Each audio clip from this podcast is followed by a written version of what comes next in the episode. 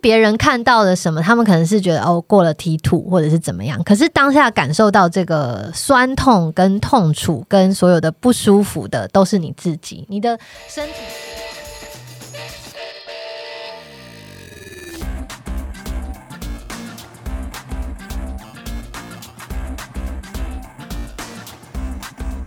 欢迎来到这一集运动人的 Pancake，我是 Windy，我是老吴，老吴今天这个现场对，气场很强，蛮强的，嗯，就是因为除了是一个选手资格的人之外，你是不是觉得不知道怎么形容他？对我强到你我没有形容词，小的不知道该该怎么说啊，这到底有多强呢？应该是说这样啦，这个人本来气场就很强，嗯。哦，也善于面对媒体，也是荧光幕前的媒体人。嗯，然后呢，因为最近又多了一个新的经历的抬头，让人不由自主的就五体投地。嗯，因为平常大家会叫他铁人主播，但是今年为什么气场强呢？就是我可以说，二零二一年他说他是铁人界女子最强，没有人敢说不，没有人敢说第二。当然这开玩笑，因为这在一场赛事里面。嗯，别的赛事，你如果要比速度、比成绩，可能还会有更强的选手。可但是比难度真的就只有唯一了。对啊，因为这场难度的比赛里面，就只有她一个女生跑在最前面啊！你说她不是最强，谁会说她是最强嘞？真的一路领先呢，欢迎铁人主播侯伊里，欢。迎。Hello，各位听众朋友，大家好。伊里在十一月二十六号的时候参加了台湾第二届的 F 叉 T 极限铁人赛。那极限铁人赛，我们其实在第三十四集的时候访问铁人一哥谢生燕，我们已经访问过，也跟嗯听众朋友们介绍过了。不过为什么这一次我们又还要再把伊利找来上节目呢？因为你说参加 F 叉 T 这么难的铁人赛的男性铁人是很多，嗯但是唯一两届都报名 F 叉 T 参赛的女选手就只有这一位了。第一届的时候也是两位女选手报名，然后其中一位是伊里，另外一位也是我们 DWD 铁人社团里面的好朋友，叫做阿玛。那但是今年第二届阿玛就直接没有再继续玩了，老娘不玩了这样。然后第二届还是两个女生，就是换了一个女生，嗯所以说同时具有两届身份的全国，好不好？全国就只有这一位，只有我们面前这一位。不是光勇气他就赢了，好不好？伊利，你是什么样？你去年到底是为什么要报名？是有多想不开呢？真的就是疫情造成大家精神上有点错乱。入侵脑部，其实这一开始就是因为呃这几年特别喜欢骑车，然后当然大家都知道东晋五岭是非常美的一条赛道，所以当前几年略微知道说哎有这个赛事，然后可能会骑哪些路线之后，我就一直很有兴趣。那另外一个原因，我觉得主要就是因为疫情，因为可能。过去每一年，我可能都会一年找一个国家选一场赛事去比赛，然后加旅游。那去年就因为疫情的关系，就只能待在台湾。那反而有非常非常多的时间在台湾骑车。我第一次西进啊、北进啊、东进啊，就是疯狂的骑，然后就觉得诶，在台湾骑车真的很有趣，然后也加深了就是我想要参加这一场 F 叉 T 赛事的一个初衷。但是老实说，一开始没有觉得它。知道它很难，可是你不知道它难到什么程度。嗯，然后是真的到比赛前去看了赛道之后，才有那种惊呆了的感觉，才会觉得天哪，我自己是就是跳进了什么坑这样。所以没有人推你哦，因为主办单位 Waypoint Jovi 那边跟你也很熟，所以他们不是说旁边敲偏鼓啦，或者是一直不是特别邀请重金邀请参赛的选手吗？没有，其实因为这场赛事在大概二零一八一九就有传出想要举办，然后我就觉得哇靠，这也太酷了吧！然后因为我个人就是比较喜欢挑战一些我不知道说我到底能不能完成，或者是反正就是冒险犯难的精神啦。我也不觉得说，哎，每次参加赛事一定要完赛，我就是一种享受其中，然后会在过程中遇到什么样有趣的事、困难的事，就是到时候再说。所以很早之前就想参加，那后来就是因为疫情的关系，就是也只能困在台湾嘛，就好。那这场赛事也很难，就好好来努力。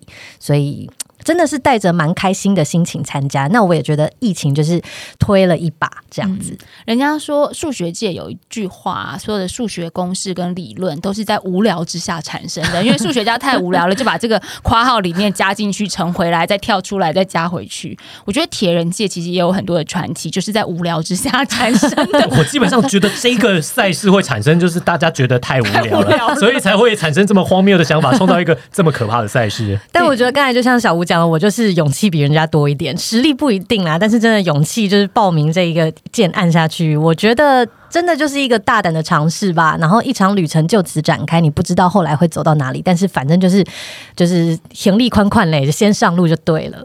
大部分的人可能会是在比赛当天的时候发现说，哎，我不知道我会走到哪里，然后会有什么状况也不晓得。你是在二零二零的比赛之前，也就是第一届的比赛之前就已经发生了一堆状况，因为据我所知，那时候你的补给员跟陪跑员都有状况。对，哎，我连摄影师都有状况。摄影师又怎么了？来讲一下，就是补给，就是我们简称开车的那一个，就是他是我现任的男朋友。嗯，那基本上不能出国嘛，然后也因为疫情的关系，大家就是一直在台湾疯狂的骑车啊、爬山啊、露营啊等等。那那时候我就是一直以 F 叉 T 为目标，很认真的练车。那男友也是很认真的陪我一起练，结果后来他自己练出兴趣来了，然后他也对这场赛事就是充满了一种就是向往的心情，所以就在大概赛前，其实我我也不是很清楚，大概。两两个月左右吧，他就跟我讲说他想要比赛，然后就想说什么？你现在跟我讲说你要比赛？他是在什么情况之下？就是他的那个表情跟情绪上面是说啊，伊利，我有一件事情觉得很抱歉，我想要跟你谈一谈之类，还是说就一派轻松的？不是你什么说，我觉得抱歉跟你谈一谈，这是什么东西的开场啊？这一般后面不会接太好的话题吧？其实之前他可能就有稍微铺一点梗了，因为他其实在比 F 叉 T 之前，他没有比过二二六，嗯，或者是说他。好像没有比过一场完整的三铁，我我也不是很清楚，有点忘记了。那那个时候我们就会讨论这些事情嘛，所以他就说，哎，他有先问主办单位，假如说他没有比过一场二二六的话，可不可以报名？所以其实他之前就有跟我聊过这些话题，我觉得某种方面也是一种暗示。你那时候有警觉到吗？先打预防针。我。其实那个时候也没有想那么多啦，因为大家都知道疫情之下很多事情就是很突然嘛，然后很多事情你也不知道未来会怎么样，所以生活的整体的心情就会有那种随遇而安呐，遇到什么事就怎么样，也不要想太多这样。然后后来有一次在吃火锅，他就说。他要参加 F 叉 T，然后我突然当下就非常震惊，然后眼泪就流了下来。哦，好戏剧化哦。对，因为我就想说，都已经到了这个时候，我要怎么要去再去找人，就是帮我算是开车或者是接下补给员这个工作。嗯，因为大家可能觉得听起来就是，哎，补给员这个工作也不难啊，就开车啊，然后计划做出来，定点时间你去补给。可是我会觉得，今天你们要在赛道上相处整整大概二十四小时，甚至前后，你其实你是需要一个很。你可以相信，你可以相处起来很自然，然后他们都基本上，我想要他们以我为中心这样的一个团队。那所以这个人是必须要我呃真的很相信，然后相处起来很舒服的，甚至要知道你喜欢吃什么啦，对对对，小习惯都要了解。对啊，那又要会开车，然后我也希望他基本上有一些登山或者是上高山的经验，不然就是有的人你说真的开车上山，他忽然高山症，那我也不能比了之类的。所以那个时候就心情就也是。有点恐慌啦，因为就是想说，哎，那要突然再去哪里找人这样，所以确实在比赛前有蛮多这种小起伏。那另外我的陪跑员，我的陪跑员去年二零二零的陪跑员，我是找了一个呃，之前因为品牌在世界其他地方，他是一个丹麦人，那他。其实是以前在丹麦，他也是跟我算是自行车服饰同一个品牌的大使。那后来因为他们就是刚刚好，他老婆来台湾工作，那他也搬来了。那他本身是一位长跑那种越野超马的选手，就很厉害啊，UTMB 参加过很多次，所以基本上就是丹麦人嘛，又不怕冷，然后就是信任北欧选手不怕冷。你说叫他跑个呃呃十七 K 在高山上，对他来讲根本就是热身而已。结果因为去年环花东不是。延期吗？对，就延到呃 F 叉 T 的隔天，所以他忽然就后来就跟我讲说：“哎，伊利，那个你比完赛隔天就是我环花东要比赛，那就是你再安排一下。”然后我就想说：“嗯，我们 F 叉 T 是礼拜五晚上才会比完赛，对，那环花东是礼拜六一早，可能六点出发，对，所以这样我们不就要接在一起吗？对我就是如果我有比完，我们就马上从五岭。”就是在往东边开，大家都是往西边呢，然后我们就要再往东边下去，然后让他就是去参赛，然后就觉得天呐，真的也太崩溃了。这个我要提醒听众朋友一下，因为 F 叉 T 比完的时间可能是深夜的十一点，甚至是跨到凌晨，差不多一两点，一两点。那再加上大家可能觉得说，哎，都在花莲嘛，没什么问题。哎，不好意思哦，从五岭 从五岭开回七星潭，一百多公里的山路，好吗？而且是弯弯弯曲曲，上上下下，光是开车就要开两个多小时到三小时多，好吗？对对，那这个时候就是有点有趣的，就是这一位选手跟我讲的时候，就是一派轻松，就说哦，那个比完赛我要去骑黄花东哦，因为毕竟他平常是跑超马的，所以他觉得不睡觉四十八个小时不睡觉，然后一直运动是很正常的事，所以他那个时候。就是我，我心里也完全可以理解他跟我讲这番话的立场，但我那时候想说，哦天呐，那这样我们的交通，我们真的是要这个开车的人也要找一个铁人来开了，因为就是要眼泪又流下来了。对对对。起伏太多了。对，那摄影师呢？就是我也找了一个也是铁人朋友的摄影师，那基本上他也是非常的有才华，所以我就邀请他来帮我拍照。那他。反正就是赛前大概一两个礼拜吧，就突然跟我讲说，呃，因为他那个时候还在念书，那他参加了一个创业比赛，那刚好就是进了决赛了，所以礼拜六早上要决赛。然后我就跟他讲说，哎，你知道我们比赛是礼拜五可能会到很晚吗？毕竟这也是他不得已的，那我也没有办法，就是怎么样杀了他还怎么样，所以我就后来就帮他订了机票，然后我还五点的时候，我请一个呃花莲的朋友，就是到新白洋把他再下山去搭飞机，让他可以顺利回台北。总之就是赛前除了自己的训练就是很阿杂之外，就要处理这些事情。二零二零年你有拜拜吗？我是基督徒，我是基督徒，是不是没有祷告？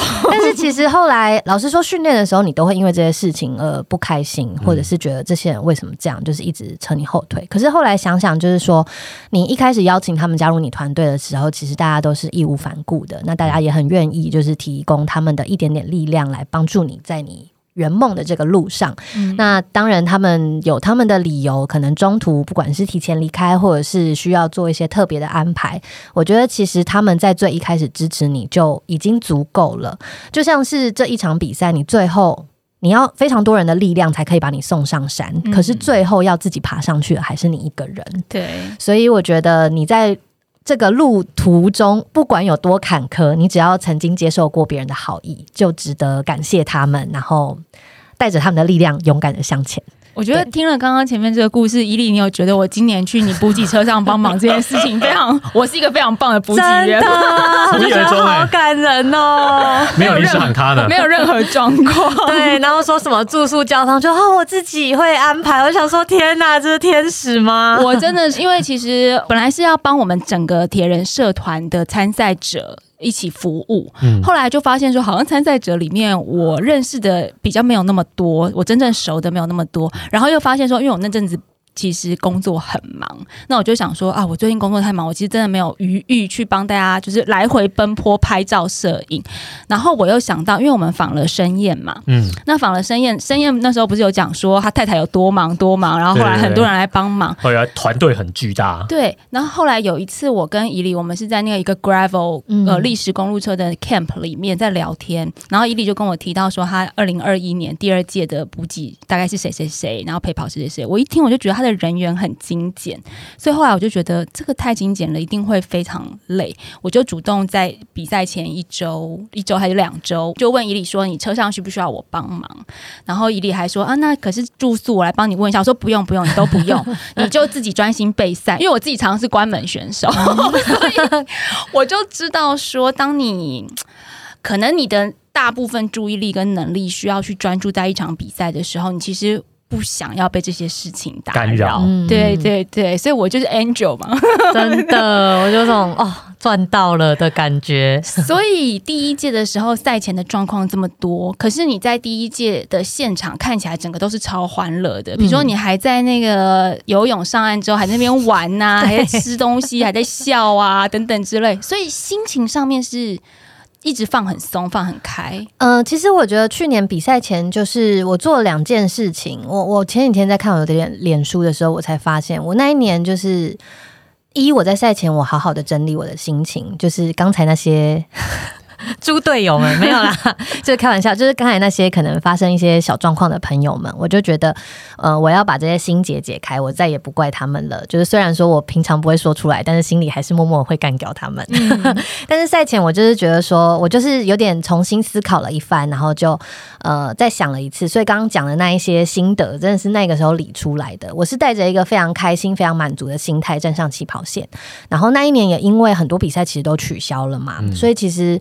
我觉得只要可以踏上一个你向往的赛道，不管过程会有多苦，或者是你到哪里会被关门，其实都无所谓。就是你真的喜欢运动，你真的喜欢游泳、骑车、跑步的话，有这样的机会就足够了。嗯，对，所以那是我赛前就是把自己的心理状态整理的很好，然后另外一个就是我拿掉我的功率踏板，就是我不想要再让这些训练的数字啊、科学化的一些有的没的，就是在干扰我的心。今天我就是要出去玩，然后嗯把握这一切，能在赛道上多久，我就是尽可能像海绵一样吸收这些开开心心的事情。这点并不是很容易，但是我觉得这在长距离赛事，或者是你真的有很多比赛的经验，你就可以慢慢去领悟这些东西。当然，如果是初学者，或者是你可能是成绩比较为导向，你一开始一定会被这种 PB 啊，嗯或者是这次要破什么记录啊，什么一定会被这些事情影响。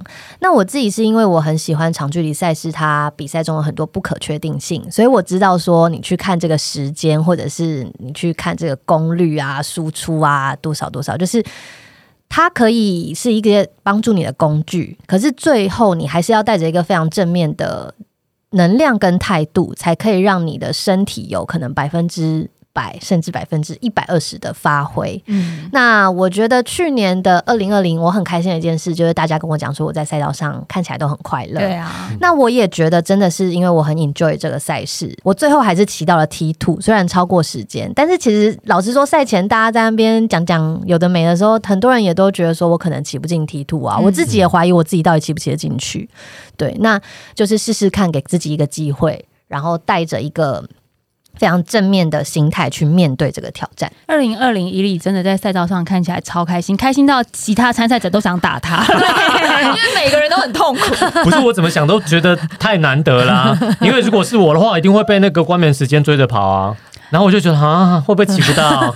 心里的压力很大。因为我们曾经是同一个线上教练，然后我们教练也稍微有透露过说，伊利你第一届的时候根本没练跑，是不是？根本没练跑你，是不是根本没上练跑？没练跑，我啊就是老实说，你对这个赛事有一个比较清楚的轮廓，是真的要去比赛赛道，就是骑过一遍嗯还怎么样？就比如说大家用地图看，就觉得哎、台十一这边平路啊，你去那个逆风吹吹看，那个跟爬坡比起来，我还宁可爬坡。我也是，真的真的因为我然后女生比较轻，对，然后就是就风真的很强。你说男生有 power 也是骑的，就是干干叫这样。嗯，我有大胆预测说，这个赛事我如果要完成，我可能要三年的时间。嗯没有想到当年讲的话，至今已经验证了三分之二。其实这表示你非常了解自己。铁人赛事，嗯我觉得它是一个让我们认识自己身体很重要的过程。是，嗯对。那总之那个时候我就会觉得说，哎，那脚踏车一定要加强、加强再加强。那但是当你一个礼拜你时间就是这么多嘛，像我练大概超过十二个小时，我就会崩溃，身体崩溃，心理也崩溃。嗯所以我觉得最多就是十二小时了。那如果你要把单车这个再去拉的话，那可能跑步的课表就要少一点，不然你其实身体、身体就来不及恢复啊，嗯然后你可能到最后长期累积可能会受伤等等。我觉得以里很难能可贵的地方，一个就是说他非常了解自己，他很清楚说哦，我的状态是这样，我的能力极力。限在哪里？然后我的训练的能量可以到哪里？另外一方面就是。你很能够放得开，你很能够知道说，我在这场比赛当中，我想要获得什么。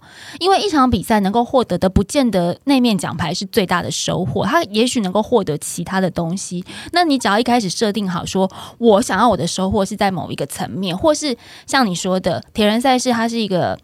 生活，它是一个很长距离的，甚至它是一个很长时间的。那我设定这件事情，我用三年去做，所以第一年我的目标到这边，我其实就算达到我自己的要求，我觉得这点大家都说得出来，可是要做到不容易很难。有舍才有得，因为我都听说第一届完了，有人因为被关门而心理状态跟自己很过不去，这种故事我们都听说过。对对，但是可以快乐的完赛，我觉得这一点才是我可以一直当铁人长期的目标。那既然你刚刚说你其实一刚开始设定就是要用三年完成这场比赛，所以也不需要问你说，哎，你比完第一届是不是当下马上就会想要比第二届？因为你本来就是第一届，我要 比本来就是三届一起报好了嘛，一口气报三届了，是这个意思你。有谈优惠价吗？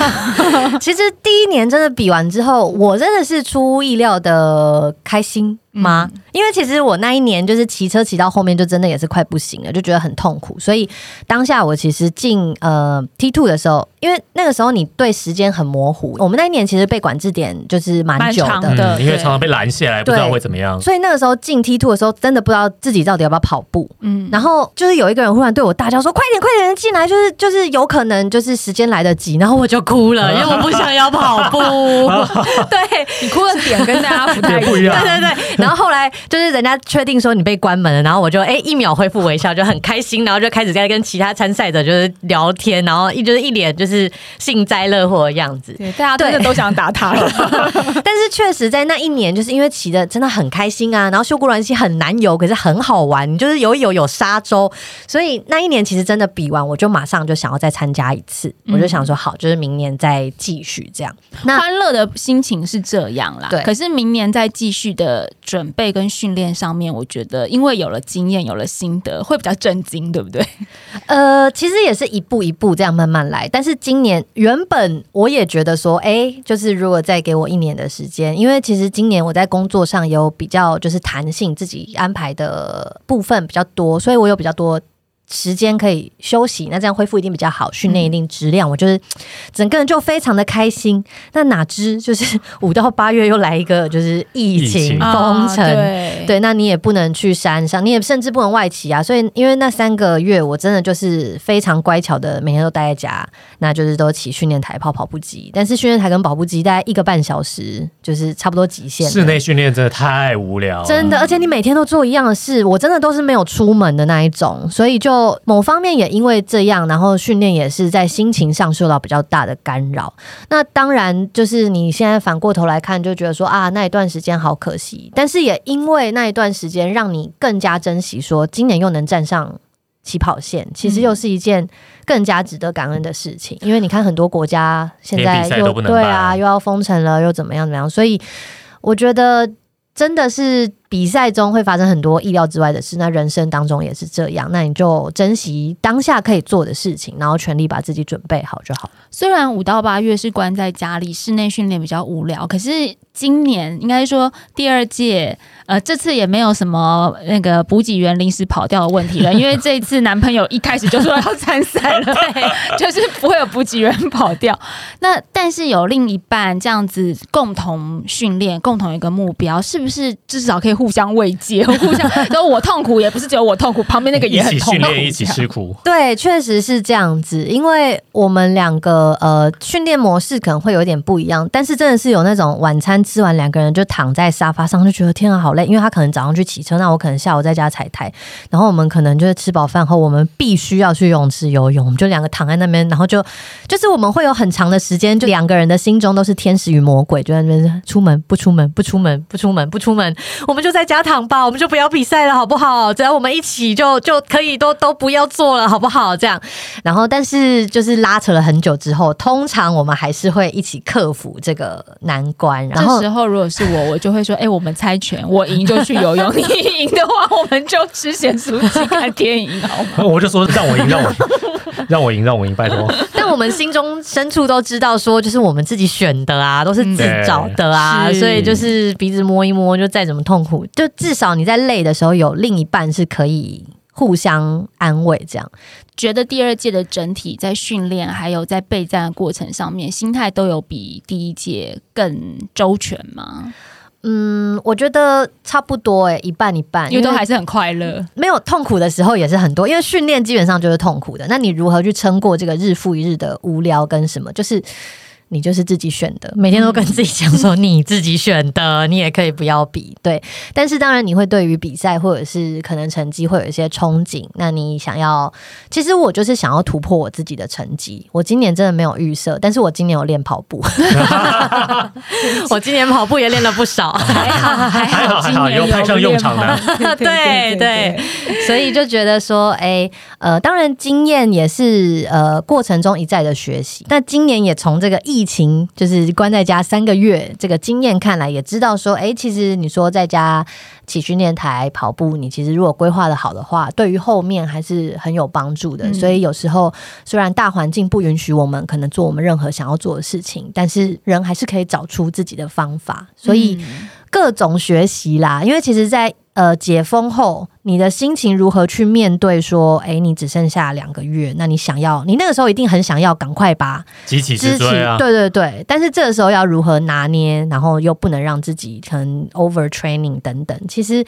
也是不断的在学习，我觉得今年也是一个大风大浪的一年，只是这个大风大浪是疫情带来的。不心急真的蛮难的。你看台北马也是啊，大家疫情没有跑，等到可以跑的时候，所有我们跑团的人不都急得跟什么一样，啊都好想要赶快追上超级追进度啊！每个人的训练量都排超满然。后都很想要跟前一年的自己，用前一年自己的那个配速来瞬间进入状况。，是是，但其实我觉得铁人比赛、铁人运动这件事情，它就是教会我们有些事情急不得，是需要酝酿的。嗯，到比赛这一天的整个过程，你觉得大致上算是顺利也是欢乐的吗？其实这一次我有比较不欢乐一点，因为也稍微认真带了一点认真？不是因为赛前就主办单位一直警告我说，你如果敢在 T one 玩哈，我们就 就踢你屁股。对，然后就是因为我今年也会担心，就是如果我没有进 T two 的话，这样我跑步就白练了，所以就想说好，无论如何，就是今年一定要在时限内，就是骑进 T two。但你的这个把握度，你在赛前觉得有多少？其实真的也不知道哎、因为我 KOM 我就把它当成一个标的，就觉得哎、好像应该差不多。那我跟教练讨论，他也觉得应该顺顺的骑是可以到。可是你没有更多的佐证来证明你 OK，因为像。去年的话，我很多外骑的记录啊，就是你说骑过很多一百多的。我今年 F 叉 T 之前，就是从解封到 F 叉 T，我只骑三次超过一百公里，真的会 KOM 吗慌。对，包括哦 KOM，、那真的会有点担心。，对，然后你就是，我觉得 KOM 是我骑最长跟爬升最多，那我真的可以吗？就是当你没有一个很比较类似的标的来做比较的，对你没有模拟考考了，你不知道你学车可以考几分，对，嗯真的很心情上其实没有去年那么笃定，可是。就是 try try 看吧，那他能走多远就走多远。然后这次的准备也比去年又更详尽了一点，关于比赛当天的这一些有的没的、没没嘎嘎要交代的，所以呃，真的就是上场见真章。对，第二届的秀姑峦溪是不是有比第一届稍微好游一点点？其实我觉得比较好游，有的人觉得比较难游，但是我觉得比较好游。可是这次也没有真的很好游，因为去年是会游一游踩到沙洲，嗯，然后变成你要要么臀跳，要么就是在海中奔跑。那今年是会撞到大石头，就是真的是很大一块，撞。到大石头也太痛了吧？对，它真的很大块。然后我比赛的时候，因为有人有拍到照片，就是我整个站上去大石头，就忽然长得很高，然后再跳进去这样。有的时候我也很开心，我也是想要上去，就是拍一些小美人鱼照什么的，想说，哎、应该有摄影师会帮我拍一下小美人鱼。但是又想说，哎、主办单位如果看到我在这边玩 j o v i 又会生气，赶快跳进去继续游这样子。那今年我觉得可能是呃，我觉得逆流的这一段没有这么逆，嗯，我觉得可能是有一些心情上面的好游，或是不好游、好骑或是不好骑，它也许是在于你。对这件事情未知的程度，大家普遍可能会觉得第一届比较难，是因为没有任何人人有这个经验。对对，那到了第二届，就是因为你稍微有点经验了，所以也许第二届就算难游，可是你心态上面会觉得比较好游。我有试过了，试过了，这次就没有那么怕了。对对对对对，而且就是不骑不带没有伤害嘛，你已经觉得说很难游，很难游，很难游，然后就觉得哦跳下去就哎也没有那么难嘛，这样。嗯我觉得这也是一个原因啦，但是我觉得今年的水温好像比较低一点点。嗯就其实我游到第三圈，我有点觉得我快要不行了，我已经好饿，我好像快要昏倒了。所以其实我游的时候，我完全不敢看我的手表，因为我我自己游的时候没有觉得状况很好，我很我我其实脑中想的就是我快要被关门了，真的真的那时候是很害怕的。那加上其实第一届的时候，我是到第三圈的时候，我就感受到谢生燕从我身边游过，被套圈，被套圈就是因为游很快，你知道他们这个是谁，一定知道。对对，那今年第二届的时候，我觉得我好像在第二圈还是什么，我不太确定，感觉就被他套圈了。对我那时候就真的很慌，但是我就是为什么要这样？没有啦，其实一哥变快了啦。对，然后。我就不敢看我的手表，因为其实我在训练的时候，我其实会对于这些数字，就是你会有一些期待，然后你会用教练也会用这些数字来帮助你做训练。但是比赛的时候，我比较容易被这些时间啊、瓦数啊、什么什么功率等等的去影响到，所以我到上岸之前，我真的是你知道很想看，很想看，但是不要看，对，但是我真的都没有看，然后就是站起来的时候发现说。啊还没有被关门，好，很开心，然后才哦看了一下，哦，比去年快，然后就是很开心的。有，我有看到他上岸的影片，就是你拍的，对说啊，我以为我被关门了，然后就兴高采烈的上岸。真的真的，因为尤其是这个修古兰溪，就是只有五十几个人在游，就是很空荡啊，你就是不知道自己在团队的哪里。对啊，你 always 就觉得说是不是剩下我一个人在游了？怎么看着这旁边都没有人，真的是很惊慌。上来还很快哎，就比很多男生选手都快很多，所以他上来的时候，我们想说哇，反正不管跟哪一个男生选手比啦，就是她男朋友都还没有上来，我就觉得 哇，那真的比较快呢，赞哦，赞赞赞，太爽了，有赢一项，有赢一项，开心开心。威力还没上来是不是？好好好，伊利赢了，就就进进进进替换这样。但是到了骑车的时候，其实天气真的很糟啊。嗯，本来以为不会下雨的，那后来游完泳其实是开始有点细细小雨。我们也一直认为说很快就会停了，没想到就一路下到一路下到一路下到新白杨。对，其实下雨这件事，我个人没有觉得不好。因为我不知道最近我是欧巴桑体质还是怎么样，就是我特别的燥热，所以我比赛那天我整个人觉得很热，热潮红。对，我更年期要到了吗？我好担心哦。总之就是我那一天就是后来觉得下雨那个温度，因为其实骑车是会热的嘛，然后你有雨就是有点帮你降温，基本上我觉得还不错。所以真的是恶劣的天气对每一个人都不一样。那一天对我来讲，我觉得是一个助力。嗯，然后其实大家都会觉得天气。很糟，我们简直是我后来开玩笑，我就说为什么要脱防寒衣？我们就直接这样骑不就好了吗？就是整个防水。那其实两年前，我不知道 Windy 记不记得，就是我们在我们的社团 DWD 有自己去办一次环花东东。对，那那一次天气也是糟到不行，就整个超级大暴雨。但是总之，我们那个时候也是我男友那时候坚持他一定要骑。然后那个时候很多人都想说哈，雨这么大还要骑吗？但是反正有人带头之后，大家就觉得哇，好好玩了，就全部车牵下来，然后在超大。大雨中，大家就也是骑了那个一九三县道什么的，所以其实两年前我就在大雨中就骑了这个赛道，然后两年后你在比赛的时候，其实当下我想到的是跟队友们欢乐的经验，真的真的就是很开心，然后在雨中骑车，然后把全身弄得超级脏，好像去骑了一个什么 cycle cross 之类的，全身都是泥巴，那个回忆是非常有趣美好的，所以当下其实我就一直想着那个场景，所以大家可能觉得我们。骑车很苦，就是淋雨很辛苦，但是其实当下我的心情真的是感觉幸福快乐，然后就觉得哇，原来两年前我们就已经为了这些赛事做这么完美的准备。人生所有的事情都一定是有 有有发生的意义，对它都有它的意义在的。对，嗯，伊利骑车的时候，我们在补给车上看，就是补给车上我们的司机是小布丁号的布丁哥，然后还有我跟伊利的陪跑员小雨，我们在。补给车上一直觉得侯伊丽状态非常好，非常对对对对。他说你没有打算要停下来吃东西的感觉，都喝个饮料就走了。我真的，我那时候在车上的时候，我还有传讯息给老吴说，因为。呃，K O M 的时候，老吴跟我一起骑。嗯，那我就是属于那种也是吃补给，然后不太停下来。我不想要在补给站待太久。那老吴就是属于他在官员吃完一颗肉粽，还一直怪我为什么不给他吃第二颗。对啊，因为他说可以吃两颗啊。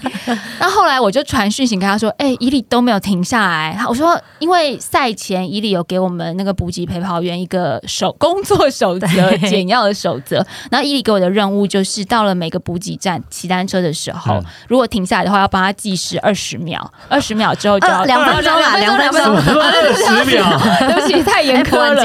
二十秒喝完养乐多不够，好不好？两分钟，两分钟。他说两分钟之后就要催促他赶快出去，出去。那后来我就传简讯给老吴说，伊里都没有用到两分钟，他都有时候有好几站不到一分钟就出去，甚至我记得前六十 K 都没有停，好像到八十还一百才停，对，都没有停，就是一直都在吃补。那真的是状态很好的，所以我就跟老吴讲说，你看。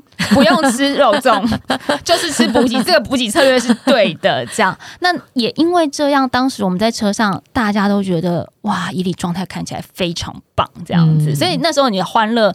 也跟这个整体的欢乐是有关联性的，我觉得一定啊，因为你脑中想的是开心快乐的事情，你的身体就可以就是有好的反应，这样子。嗯，对。那反正有关很多运动心理学的书，其实大家都可以自己去看。那如何保持一个开心或者是正向的心理，这倒是你需要去学习或者是去练习这样。那当然，我本身是带了很多补给在身上，所以前大概八十一百没有停，也是因为先吃身上的就觉得还够。那那个时候也很怕东北季风开始吹，因为台十一我们就想说千万不能逆风。那那时候就觉得哦，现在没什么风。我后来听说是顺风啦，就当然是把握时间呐、因为这个风向什么时候要变很难讲，你可能就是过十五二十分钟之后，万一风向变了就是很惨。所以我那个时候才想说，一定要把握时间，就是赶快先把这个台十一这一段给它撑过去。嗯，你在骑的时候这么快乐，那对于能够进 T two，能够在时间上面进去，是非常有把握的嘛？就是还是有在看时间吧。有有稍微在看，所以其实大概骑到前八十的时候，我就因为如果要骑进 T two，其实时速大概要二十、那我大概前八十到一百的时候时速是差不多二十二，那你其实就等于帮后面省了一点时间。但是其实大家要知道，这个爬升最多的是进泰鲁格之后，对，所以你进去之后，你的时速会变成多少？你本来就是会往下降嘛。前面的赛道是有上上下下，所以你有上面慢，你有下的时候，你可以补这个就是爬坡的速度，但进了天祥之后就没有了，就一路爬哦。所以当下其实觉得有机会，但是也没有非常的有把握。但是确实已经比我自己预期当中其实还要再快了，大概前一百 K。嗯所以后来就想说，好，那就是要把握。所以为什么说我觉得能停的时间越短就越好，因为就是在帮后面省时间。嗯那真的觉得好像可以进 T two，大概也是到一百六吧。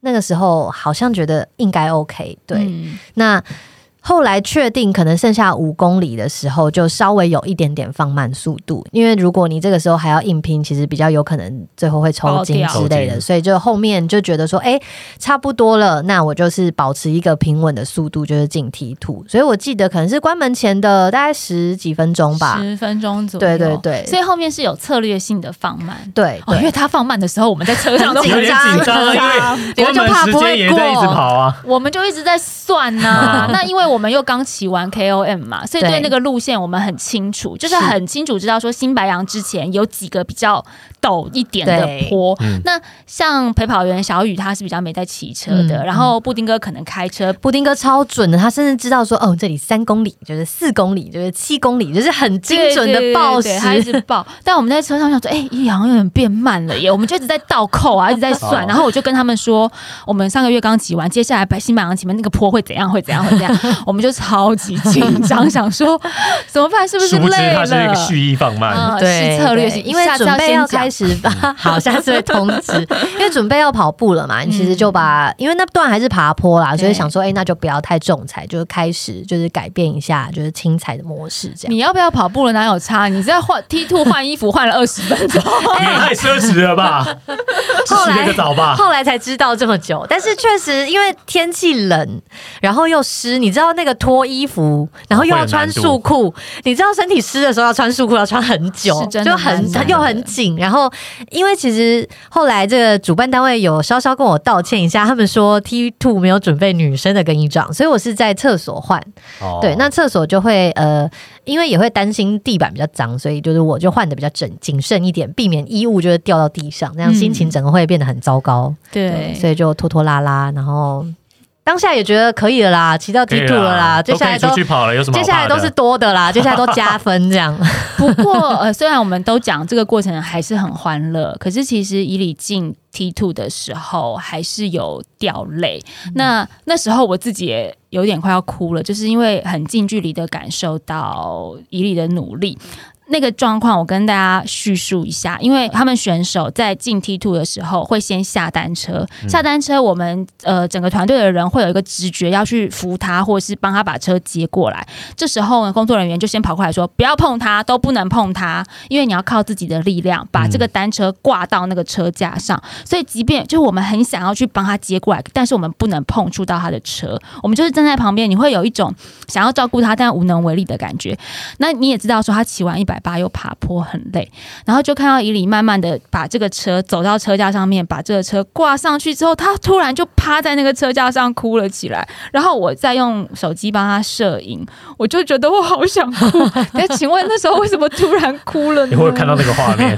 你的画面有稍微抖了一下，其实就是你觉得你这一年来的努力是值得的。对，因为其实是别人看到了什么，他们可能是觉得哦过了 T two 或者是怎么样，可是当下感受到这个酸痛跟痛楚跟所有的不舒服的都是你自己，你的身体所感受到的一切，我觉得那对你的心情是最直接的影响。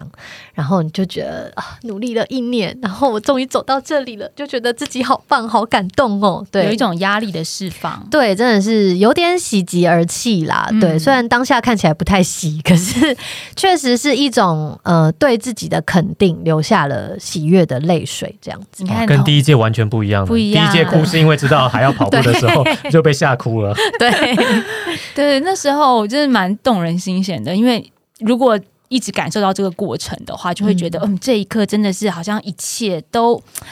都值得，对对，那一些躺在家里不想要出门游泳，或者是早上起床很冷，外面下雨的那一些早晨，我觉得就是都值得了。嗯，跑步路段开始呢，是第一届的时候完全没有体验到的，也是一个全新的阶段呢。对啊，全新的篇章呢。跑步也这么欢乐吗？其实因为跑步，你真的不知道是怎么样。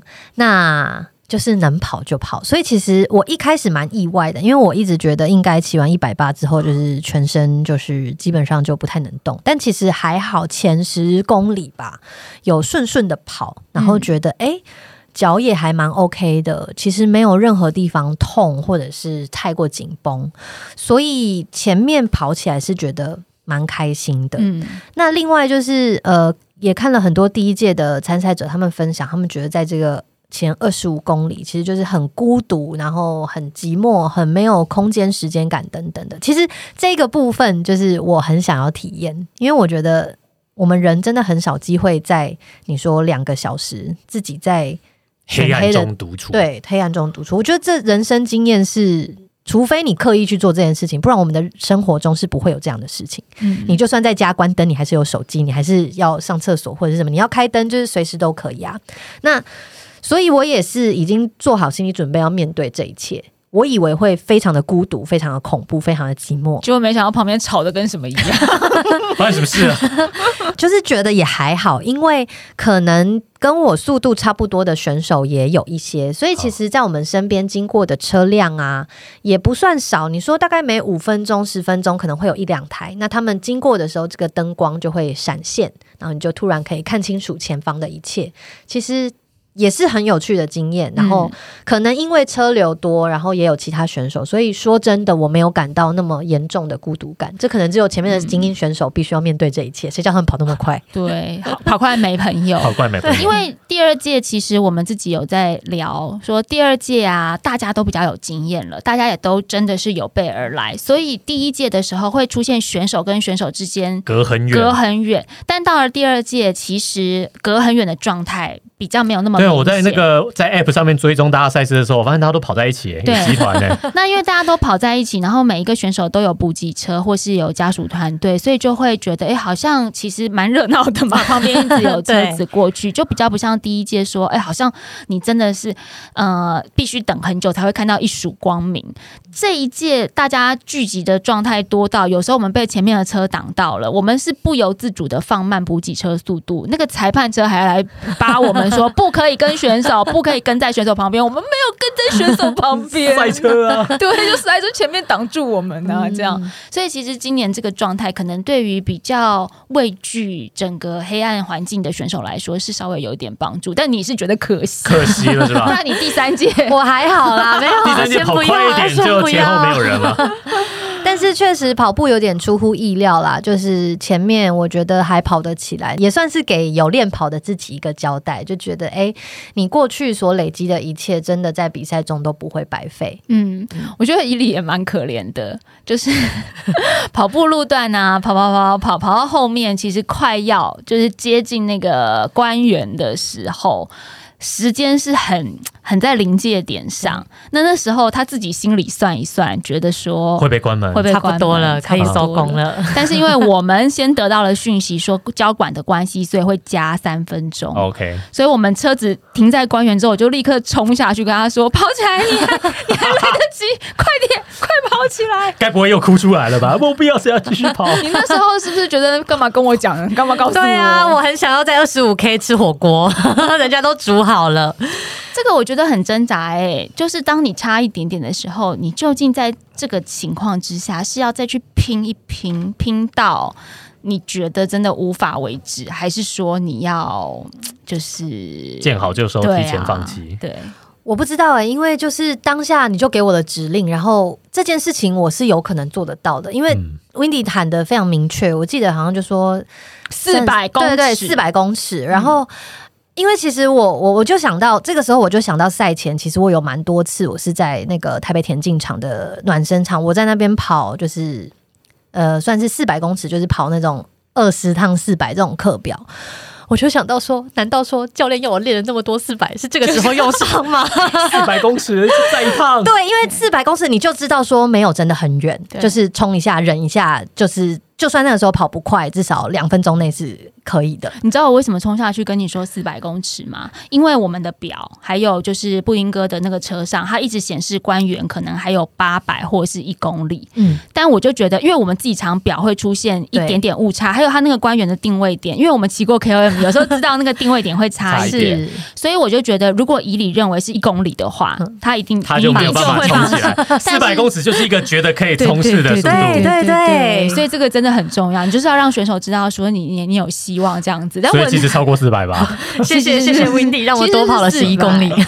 我觉得其实这个有跑进官员，我自己觉得意义重大耶。对啦，真的是，因为你如果没有跑到官员，你的记录就是在 T two，对，嗯但是你 T two 到二十五，其实中间是四个小时。你你说主办单位也不会给你跑到十五 K 或者是跑到二十 K，、过了二十五就是你有一个就是 you get 新的 this 新的坎得到，对，所以确实那个时候就是想说放手一搏吧。如果真的在这边止步，你就算冲了没有到也没关系。嗯那时候就是狂奔，手刀狂奔，想起所有在田径场练的四百公尺就冲了，对，然后也很开心，真的可以冲进去。